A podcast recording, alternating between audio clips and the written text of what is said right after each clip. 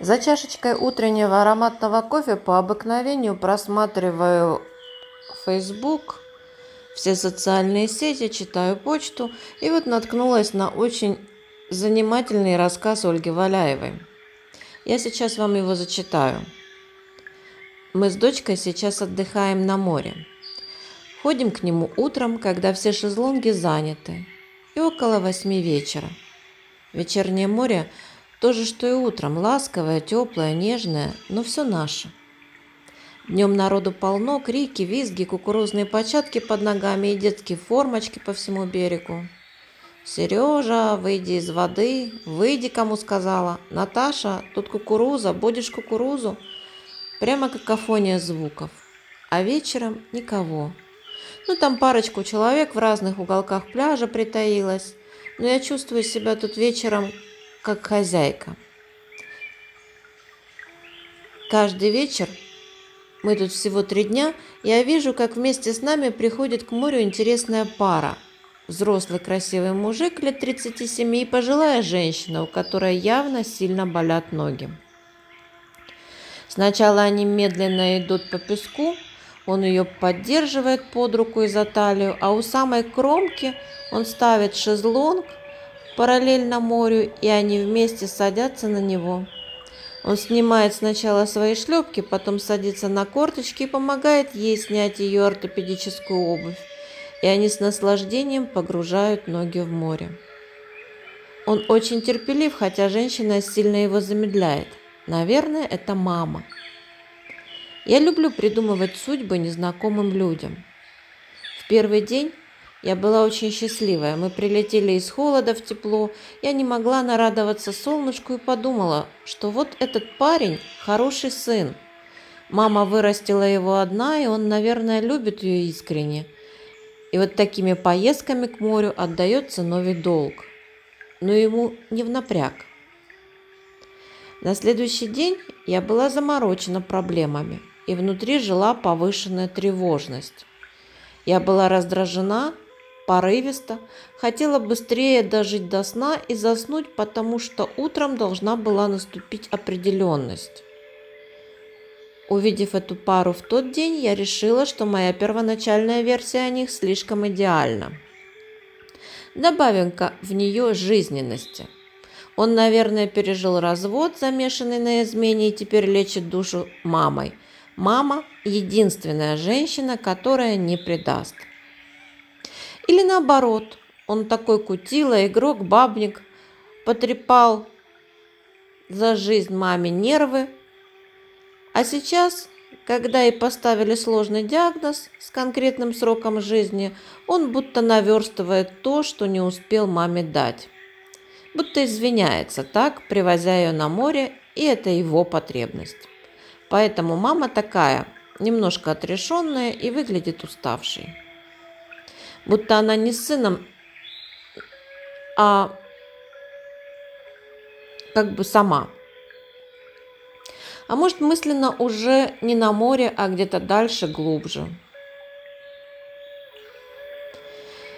На третий день к нам присоединились знакомые Лена и ее дети-погодки. Они стали играть с моей Катюшей, и Лена подсела ко мне на шезлонг. «Ужасно тут вечером, да?» – поежилась Лена. «Днем весело, а вечером так безлюдно, будто все вымерли». «А мне наоборот нравится. Будто все нам, все море в нашем распоряжении». Мы ходим сюда вечерами, потому что мои дети неуправляемые, могут обрызгать кого-то из водных пистолетов. Вчера вон угощались без спроса чужой черешней, я голос сорвала орать на них. Я молчу. Обычно я очень контактная, но тут мне почему-то не хочется общаться, хочется тишины. Я восстанавливаю свой дзен. Я вчера переживала стресс, а утром сегодня все страшное не подтвердилось, и плохие вероятности позади. Чувствую себя, правда, не очень доверчиво. Можно выдохнуть, но не уверена. Дети бегают по пляжу и визжат. Лена рассказывает, что на рынке тут работает одно жилье, все обвешивают и нужно ходить со своими весами. И что скидки добиться нереально, упертые все. и что все заточено на то, чтобы доить туристов на бабки. В это время как раз опять пришел тот парень с мамой. Они сели на шезлонг и стали смотреть на море. Я улыбнулась им. Нет, может, зря я на них вчера. Может, просто счастливая мама и сын радуются морю? Смотри, какая пара, кивнула Лена, наблюдая за ними и добавила.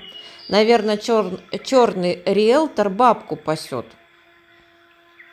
Я с изумлением посмотрела на Лену и вдруг ясно осознала, что внутри каждого из нас встроен свой личный калейдоскоп, сквозь разноцветные стеклышки которого мы смотрим на жизнь и видим совсем разное, для, даже глядя в одну сторону. Но самое главное, что этот калейдоскоп отражает наше внутреннее состояние, и чистота наших стеклышек созвучна чистоте нашей души.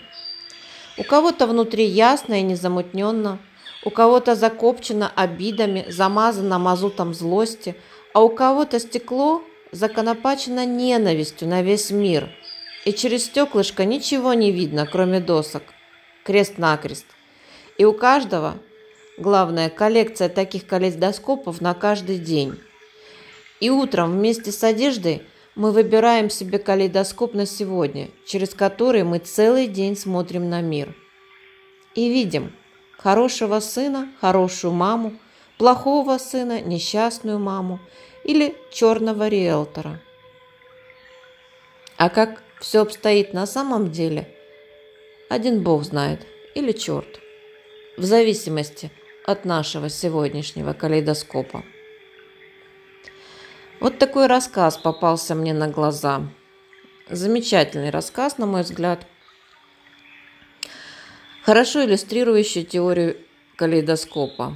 Об этой теории мне еще рассказывала моя бабушка, когда говорила, что в каждом человеке, абсолютно в каждом человеке есть радости и гадости.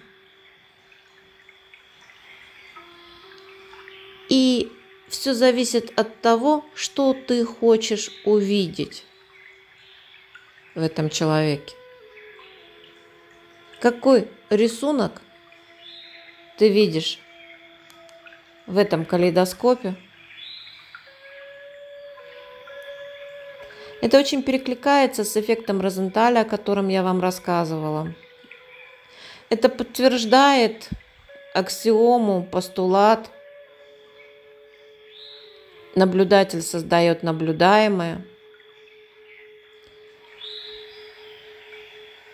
В этом эффекте калейдоскопа заключен секрет создания счастливой реальности. Задумайтесь об этом. Всем добра, любви и процветания.